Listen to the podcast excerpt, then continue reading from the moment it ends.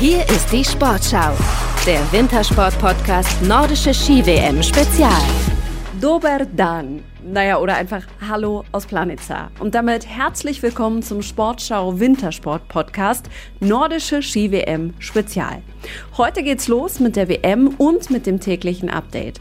Im Langlauf, im Skispringen und in der nordischen Kombination gibt's 24 Entscheidungen an 11 Tagen. Und die haben wir für euch im Blick. Wir checken, was im deutschen Team so geht und wir schauen hinter die Kulissen hier in Planitza. Mein Name ist Ann-Kathrin Rose und ich wäre ready und würde sagen, sagen, kann eigentlich losgehen. Ninja! Germany! So klang das am Dienstag bei der offiziellen Eröffnungsfeier der nordischen Ski-WM. Vinzenz Geiger und Nathalie Armbruster, die beiden aus der nordischen Kombination, die haben ja die deutsche Fahne getragen bei dieser Riesenparty hier im Nachbarort in Kranjska Gora. Und was klingt wie eine slowenische Großraumdisco, das sah auch ein bisschen so aus. Es gab einen DJ, eine fette Lichtshow und TänzerInnen, die komplett schwarz gekleidet eine fette Choreo abgeliefert haben. Nicht ganz so krass wie beim Super Bowl, aber Rihanna war ja auch nicht da. Für Vinzenz Geiger und Nathalie Armbruster war es trotzdem auch ohne Rihanna ein Riesenerlebnis. Ja, es war natürlich eine Riesenehre, Fahnenträger zu sein und ich glaube, das war ein gutes Zeichen für unsere Sportart, dass ich das zusammen mit der Nathalie machen durfte. Und genau für die, also für Nathalie Armbruster, war es auch eine krasse Erfahrung. Die ist ja gerade mal 17 Jahre alt und es ist ihre erste WM und zack, ging einfach direkt der erste Traum in Erfüllung. Man träumt da schon als Kind davon, irgendwann mal bei einer WM oder bei Olympia die Fahne tragen zu dürfen. Und dass dieser Traum in Erfüllung gegangen ist, das war wirklich, ja, es war schon ein magischer Moment. Ja, und sogar noch ein bisschen mehr. Es war auf jeden Fall auch ein starkes Zeichen für die Gleichberechtigung, wo wir nicht für Olympia zugelassen sind. Ich glaube, das war wirklich ein sehr symbolischer Auftritt. Und mit Nathalie Armbruster habe ich genau darüber gesprochen. Also warum das für die Kombiniererinnen so wichtig ist und auch, wie sie das IOC noch überzeugen wollen, dass sie doch bei Olympia 2026 dabei sind. Sie ist morgen hier im Sportschau Wintersport Podcast zu Gast. Olympia, das dauert ja noch ein bisschen. WM ist jetzt und den besten Ausblick, den haben wir da, wo es in den nächsten Tagen richtig abgehen wird. So, jetzt bin ich an einem der Austragungsorte, nämlich an der Skisprungschanze bei meinem Kollegen Thorsten vom Wege in der Reporterkabine. Hallo Thorsten. Hallihallo. Wir schauen jetzt mal drauf, worauf wir uns bei dieser WM besonders freuen können. Du sitzt für uns am Mikro. Worauf freust du dich persönlich denn ganz besonders? Ich freue mich auf alle Entscheidungen, die es hier gibt, weil ich bin äh, nicht nur ein Reporter, sondern auch ein Freund des nordischen Skisports. Und äh, Skispringen ist natürlich spektakulär, nordische Kombination ähnlich. Ich freue mich, dass die Frauen es in der nordischen Kombination jetzt geschafft haben und ich hoffe für diese Disziplin, dass sie uns noch lange erhalten bleibt. Stichwort Olympische Spiele und natürlich Langlauf hat auch äh, viel, viel Schönes. Und da haben wir uns ja im letzten Jahr bei den Olympischen Spielen sehr freuen dürfen über Silber für die Staffel und dann nochmal die Goldmedaille im Teamsprint durch Katharina Hennig und Viktoria Karl. Ich hoffe, dass man anknüpfen kann an diese Leistung und dass eben der Langlauf im Gegensatz zu den letzten Jahren nicht medaillenlos bleibt aus deutscher Sicht. Jetzt schauen wir genau auf das, was du gerade angesprochen hast, nämlich auf die einzelnen Sportarten und was drin ist für das deutsche Team. Lass uns loslegen mit Skispringen. Den Anfang machen heute die Skispringerinnen. Eine der Favoritinnen ist Katharina Althaus. Die hören wir nachher auch noch in dieser Folge. Was traust du den deutschen Skispringerinnen hier zu? Also Katharina Althaus traue ich durchaus eine Medaille zu in der Einzelkonkurrenz. Das wird sich ja dann relativ schnell zeigen, ob das funktioniert. Aber auch eine andere, die auf einen großen Namen hört, nämlich auf den Namen Freitag. Da war der Bruder ja schon Weltklasse, hat seine Karriere inzwischen beendet. Selina Freitag, das Küken in der Familie, wenn man so sagen darf die hat hier auch gute Karten, zumindest vorn mit reinzumarschieren. Und äh, wenn diese beiden zünden, dann haben wir natürlich auch im Mixteam-Wettbewerb gute Chancen. Und ich denke, mit den anderen deutschen Damen auch eine Medaillenchance, eine echte Medaillenchance im Mannschaftswettbewerb der Frauen. Also das ist eigentlich so ein richtiges Trumpfass im deutschen Team. Was glaubst du, wer wird da international die größte Konkurrenz sein bei den Skispringerinnen? Naja, das sind die üblichen Verdächtigen. Also da haben wir natürlich im äh, Gesamtweltcup äh, eine junge Dame aus Österreich, Eva Pickelnich, die davon dabei ist, Anna Odin Ström, Emma Klinetz, die Sloweninnen und Slowenen übrigens auch, kommen wir dann noch zu, dürfen wir im Skispringen überhaupt nicht vernachlässigen. Ich denke, da wird es dann auch richtig voll werden, hier was die Zuschauer betrifft, weil da rechnen sie sich was aus. Also das sind für mich so die Mitfavoritinnen. Natürlich eine Sarah Takanashi, die seit Jahr und Tag eben vorn mitspringt, wo man immer nie genau weiß, ist sie Weltklasse oder hat sie mal einen schlechten Tag. Ja, bei den äh, Österreicherinnen Chiara Kreuzer ganz klar. Äh, es gab auch noch die eine oder andere Norwegerin, die davon mit rein kann. Also das Feld ist breit gestreut. Kanada beispielsweise hat gute Springerinnen mit dabei, aber die sind noch so ein bisschen inkonstant. Und was eben für Katar, also für, für Katharina Althaus spricht, ist eben ihre Konstanz im gesamten Saisonverlauf. Ström, Althaus, Pickelnich sind dann auch die drei, die es unter sich ausmachen könnten. Bei den Männern, da dachten ja viele nach der Vierschanzentournee, puh, also da wird gar nichts gehen in Sachen Medaille und vor allen Dingen, dass eben Anna Granerüth, dem Norweger, der Maschine der Saison, kann man fast sagen, niemand vorbeikommt. Aber Andreas Wellinger, man hat das Gefühl, der ist rechtzeitig fit. Was traust du dem zu, wenn die Konkurrenz hier ja auch so stark ist? Naja, genau, das ist das Problem. Ähm, wir hatten zuletzt einen Springen in Rasnov, von der Weltspitze niemand dabei. Das formt natürlich das Selbstbewusstsein, wenn du dort gewinnst, aber es ist natürlich ein Muster ohne Wert. Wellinger hat allerdings auch in Lake Placid gewonnen, da waren andere mit dabei. Nichtsdestotrotz glaube ich, für die Jungs wird es schwer. Wird es wirklich schwer, hier mitzukommen, weil alle natürlich auf den Saisonhöhepunkt hingearbeitet haben. Ich weiß beispielsweise von einem wie Kamil Stoch, der nun alles schon erlebt hat und das Gegenteil von allem auch, dass der eben jetzt nochmal rausgegangen ist, extra aus dem Weltcup und sich nochmal privat vorbereitet hat, der wird ja auch anders performen als vielleicht noch bei der Tournee. Die Polen sind großartig. Äh, über Norwegens Superstar müssen wir nicht reden für den wäre es natürlich toll, wenn er endlich mal bei einem Großevent zündet. Also der hat ja immer auch schon richtig gut performt bei Weltcups, aber immer wenn es darauf ankam, war er entweder krank oder verletzt oder nicht in Form. Das könnte hier seine Weltmeisterschaft werden. Also Granerüth ist für mich der Top-Favorit. Dazu kommen die Österreicher um Stefan Kraft. Dazu kommen viele Einzelspringer aus verschiedenen Nationen. Ich denke, da ist die Spitze so breit, dann wäre es ja eigentlich eine Stumpfe. Aber egal. Jedenfalls da sind so viele Jungs dabei, das wird ganz schwer, nach einer Medaille zu greifen. Vielleicht im Teamwettbewerb, vielleicht im Mixteamwettbewerb, aber dann sind die Frauen eben wieder mal das starke Geschlecht und müssen es vielleicht rausreißen. Ich würde jetzt gerne sagen, ich wäre überrascht, aber die Skispringerinnen, die sind ja äh, immer auch für starke Leistungen gut. Jetzt ist das hier ein Heimspiel in einem Land äh, für die Slowenen und Sloweninnen, das wahnsinnig Skisprung begeistert ist. Wie schätzt du das ein? Gibt es hier vielleicht eine slowenische Überraschung? Das wäre ja keine Überraschung. Ich habe sie vorhin mit Absicht nicht genannt, weil ich ja glaube eben, das ist genau die starke Seite. Die haben eine Riesentradition. Also 1936, da war in Slowenien als eigenständiges Land in dem Sinne ja noch nicht zu denken. Da hat hier der Österreicher Buvi Bradl als erster Mensch eine Weite über 100 Meter geschafft. 101 und eineinhalb Meter. Das war eine Zäsur im Skispringen. Dann 1994 kamen mehrere Springer bei der Skiflug-WM über 200 Meter. Noch so eine Zäsur. Zehn Jahre später gab es ja den ersten Teamwettbewerb im Skifliegen. Also das sind natürlich so alles so Markensteine und, und, und äh, Fixpunkte, da zieht man sich dran hoch. Und jetzt haben sie eine richtig starke Mannschaft um Peter Prejutz, um, ja, ich will sie gar nicht alle nennen. Also da sind ein Haufen Jungs dabei, die natürlich auch unter Druck stehen, weil die Erwartungshaltung im Land, weil man so Skisprung und Skiflug verrückt ist, die ist eben riesengroß. Und da kann man natürlich auch gut dran zerbrechen. Aber ich denke, sie sind auch mittlerweile so routiniert, dass einer von den, Seitsch beispielsweise, eben auch durchkommen wird und für Medaillen sorgen wird. Und das wäre dann natürlich hier der absolute Kick. Das würde eben hier das Fass zum Überlaufen bringen. Und die Stimmung, die ist sicherlich ohnehin gut, die wäre dann regelrecht euphorisch. Jetzt kommen wir wir zur Fahnendisziplin, also zu den beiden, die die Fahne getragen haben, die wir am Anfang des Podcasts schon gehört haben, zu Vinzenz Geiger und Nathalie Armbruster. Der Olympiasieger und die Zukunftshoffnung, wenn man äh, so will, in der nordischen Kombination. Nathalie Armbruster, die wirkt immer so cool, die ist aber eben erst 17. Glaubst du, die bewahrt sich diese Coolness bei dieser WM? Ja, glaube ich, weil sie einfach nichts zu verlieren hat. Sie hat alles noch vor sich.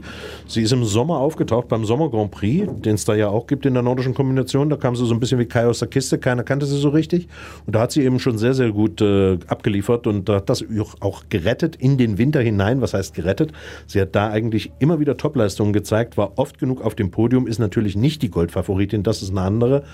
Äh, da müssen wir dann wirklich äh, drüber nachdenken, ob die überhaupt zu schlagen ist, diese norwegische junge Dame, die ja Olympiasiegerin und Weltmeisterin geworden ist bei der Premiere. Also Frau Westwold, Armbruster ist aber wirklich da relativ dicht dran und hat natürlich auch entsprechend Konkurrenz aus Österreich, aus dem eigenen Lager. Da sind Japanerinnen und und und. Aber sie ist in der Lage, hier eine Medaille zu holen und sie ist auch in der Lage, in diesem Mixteam-Wettbewerb, der ja hier nun Premiere feiert, zusammen mit, ja, gut, ich vermute mal Jenny Nowak und äh, zwei Herren der Schöpfung, einen haben wir schon genannt, Vinzenz Geiger, der Olympiasieger. Ich denke, Julian Schmid wird der Zweite. Da auch für Furore zu sorgen im Mixteam-Wettbewerb. Und weil wir eben gerade bei den Kombinierern sind, da müssen wir uns vielleicht mit Julian Schmid wieder mal an einen neuen Namen gewöhnen. Die etwas leistungsälteren, ich sage das sehr, sehr vorsichtig, Johannes Rützek und Erik Frenzel, die ja nun weiß Gott ihre Meriten haben. Der eine war der König von äh, Falun gewann da alles und äh, der andere, über den müssen wir nicht reden, der könnte, wenn er hier noch eine Medaille holt, der erfolgreichste männliche nordische Skisportler werden, also Erik Frenzel. Äh, die hat man ein bisschen abgehängt sozusagen. Also da ist schon so ein Generationenwechsel zu sehen und äh, ich bin gespannt, wie alt und jung hier harmonieren miteinander. Aber sie sind auf jeden Fall sowohl bei den Männern als auch bei den Frauen in der Lage, aufs Podium zu laufen und zu springen. Lass uns bei den Männern noch auf einen anderen schauen. Keinen Deutschen, aber der König der Kombinierer eigentlich. Jarl Magnus Rieber, der hat eine brutal schwere Zeit im Moment. Das stimmt. Er hat erstmal jede Menge Konkurrenz auch im eigenen Land, mit Oftebrö beispielsweise. Aber er hat eben auch dieses, diese Leichtigkeit ein bisschen verloren. Das liegt an Dingen, da kann er einem fast leid tun. Verletzungen, Krankheiten, die haben ihn zurückgeworfen und die haben ihn seine Überfliegermentalität speziell auf der Schanze verlieren lassen. Denn normalerweise war es ja so, wenn der startete und Norwegens Skispringer sind allererste Sahne und der ist bei den Spezialspringern mitgesprungen, war er selbst davon mit dabei. Das sagt natürlich einiges über sein Leistungsangebot auf der Schanze. Gelaufen ist er auch sehr, sehr manierlich, sprich schnell. Und demzufolge war er eigentlich unschlagbar. Aber manchmal hat er sich selber geschlagen im Eifer des Gefechts. Ich kann mich an den Weltcup erinnern, dass er falsch abgebogen, wollte noch eine Runde mehr laufen. Und die Konkurrenz hat freundlich gegrüßt und ist vor ihm ins Ziel, weil er die ganze Strecke wieder zurückeiern musste. Manchmal hat er auch überzogen. Und äh, ja, eigentlich ist er immer noch für in meinen Augen der ganz große Favorit, wenn er denn fit ist. Aber ob er fit ist, das muss er hier beweisen. Jetzt biegen wir auch noch mal ab, aber zur letzten fehlenden Disziplin, zum Langlauf. Das ist ein bisschen wie beim Skispringen. Also nicht, was die Skier angeht, aber was die Konkurrenz Konkurrenz angeht und die Favoriten. Bei den Männern kommt der dann auch aus Norwegen und auch an dem dürfte es ganz, ganz schwer vorbeizukommen sein. Ja, du redest vom Herrn Klebo. Johannes Hüsfeld Klebo, das ist natürlich hier der absolute Favorit, was die Entscheidung betrifft. Die große Frage ist, kann er fünfmal Gold holen? Das hat vor ihm noch keiner geschafft. Ihm fehlt ein bisschen Konkurrenz, weil Politisch natürlich völlig klar, die Russen nicht dabei sind, aber sportlich ist es eben eine Schwächung. Sportlich wird es hier eine norwegische Meisterschaft bei den Männern mit internationaler Beteiligung. Auch die Deutschen werden dann nur eine Randerscheinung sein. Ihr Bester ist sicherlich Friedrich Moch, immer noch großes Talent, der nun vielleicht mal hier guckt, ob er schon ein bisschen näher sich herangeknabbert hat an die Weltspitze. Aber das wären norwegische Meisterschaften. Ganz klarer Fall. Das wird die Nummer für die Skandinavier, bei der sie mit äh, großer Wahrscheinlichkeit am erfolgreichsten abschneiden werden. Ich rede von den Männern. Bei den Frauen ist Therese Johaug da, aber nicht mehr als Aktive, sondern für den norwegischen Sender NRK, also fürs norwegische Fernsehen als Expertin. Die hat zuletzt dominiert. Vor ihr war es Marit Björgen. Und jetzt ist das Feld ein bisschen offener. Jetzt sind die Schwedinnen mit dabei, vielleicht die eine oder andere Italienerin, auch mal äh, Therese Stadlober aus Österreich und ja, vielleicht auch unsere beiden deutschen Damen, Viktoria Karl und vor allen Dingen eben Katharina Hennig wenn sie denn rechtzeitig fit und gesund geworden sind. Das ist ja bei beiden immer das große Problem gewesen. Speziell Hennig, die zu Beginn im ersten Trimester bis Weihnachten eine Riesensaison abgeliefert hat und dann ja bei der Tour de Ski auch noch ihre ersten ja, ganz großen Erfolge im Einzelwettbewerb mit einem Weltcupsieg feiern konnte. Speziell äh, auf der ruhen natürlich Hoffnungen. Andererseits ist es natürlich so, sie ist eine Klassikspezialistin. Ihre Paradedisziplin, die 10 Kilometer, werden in der freien Technik ausgetragen. Aber sie wird ihre Chance bekommen und ich vermute mal, sie wird am ehesten in der Lage sein, in die Medaillenregion mit vorzustoßen. Und deswegen hatte ich ja am Anfang schon gesagt, die Deutschen, ja, die können überall was holen und eben durch Katharina Hennig eben auch im Langlauf sollten sie in der Lage sein, eine Medaille zu machen. Vielleicht sogar in der Staffel. Da haben sie uns ja vor einem Jahr schon überrascht in Peking. Das könnte durchaus sein, dass das auch wieder funktioniert. Wenngleich man sagen muss, die Russinnen sind nicht dabei, dafür sind die Norwegerinnen wieder stärker. Danke dir, Thorsten. Gerne. Und auf eine besondere Entscheidung der Langläuferinnen schauen wir jetzt mit einem, der spätestens seit Olympia für diesen Sport so richtig die Pfanne heiß hat. Und jetzt tritt Victoria Karl an. Ich fasse es ja nicht. Ich fasse es nicht. Komm, schieb das Ding weiter. Schweden, Deutschland, Deutschland oder Schweden, Schweden oder Deutschland. Es sind noch 50 Meter. Es sind noch 50 Meter. Ja, hast denn du die Pfanne heiß? Hast denn du die Pfanne heiß? Es ist Gold. Es ist Gold. Ich fasse es nicht. Ich fasse es nicht. Inzwischen hat er sich wieder beruhigt, mein Kollege Jens-Jörg Rieck. Aber ihr habt ihn gerade gehört. Und ihr habt gehört, wie das klang bei Olympia, als Viktoria Karl und Katharina Hennig Gold geholt haben. Und auf so einen krassen Gänsehautmoment, da hoffen ja viele Langlauffans auch bei dieser WM. Sechs Entscheidungen gibt's bei den Frauen und bei den Männern. Aber im Sprint, da ist Katharina Hennig auf jeden Fall schon mal nicht dabei.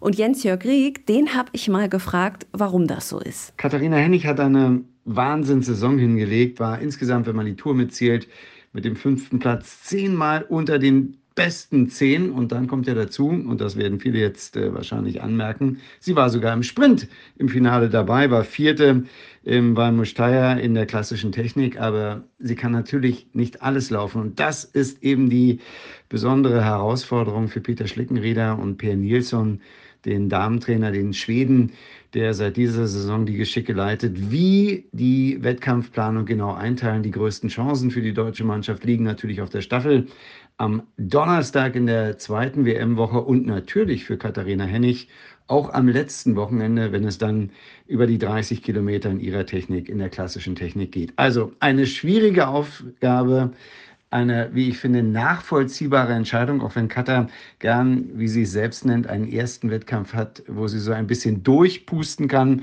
Aber ich finde es nachvollziehbar und äh, kann nur sagen, solche Sorgen hätte ich äh, auch gern gehabt in den vergangenen Jahren, wo wir in der Leistungsfähigkeit des deutschen Skilanglaufs von den Problemen oft weit entfernt waren. Wie sich die deutschen Langläuferinnen und Langläufer im Sprint geschlagen haben, das erfahrt ihr natürlich morgen hier im Podcast. Und dann schauen wir auch auf die Skispringerinnen. Da steht heute die erste Entscheidung an. Und Katharina Althaus, die ist da nicht nur eine der Favoritinnen, sondern sie hat uns auch mal verraten, wie sich das so anfühlt bei einer WM. Ich freue mich riesig, hier zu sein, hier zu springen.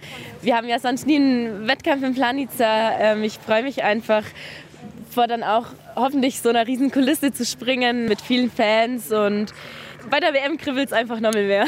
Ja, und trotzdem strahlt Katharina Althaus eine unfassbare Leichtigkeit aus. Die ist noch ein bisschen cooler als jede Anlaufspur hier in Planitza. Und vielleicht klingt ihr Ziel für diese WM auch deshalb irgendwie easy. Ich hoffe, ich kann einfach ganz, ganz viele gute Sprünge hier zeigen, ähm, Spaß haben bei jedem einzelnen Wettkampf. Ich weiß, wenn es gut läuft, wenn ich meine perfekten Sprünge rüberbringe, dann ähm, schaffe ich es mit einer Medaille heimzukommen. Auch im Team haben wir Chancen, im Mixteam. Von dem her, ja, ich nehme alles mit, was geht und würde mich natürlich sehr freuen, wenn es sich mit einer Medaille ausgeht. Ob das tatsächlich geklappt hat, erfahrt ihr morgen hier im Sportschau Wintersport Podcast Nordische Ski WM Spezial. Mein Name ist Ann-Kathrin Rose und wir hören uns morgen wieder, wenn ihr mögt. Dann mit Kombiniererin Nathalie Armbruster. Tschüss oder wie es hier heißt. Adio.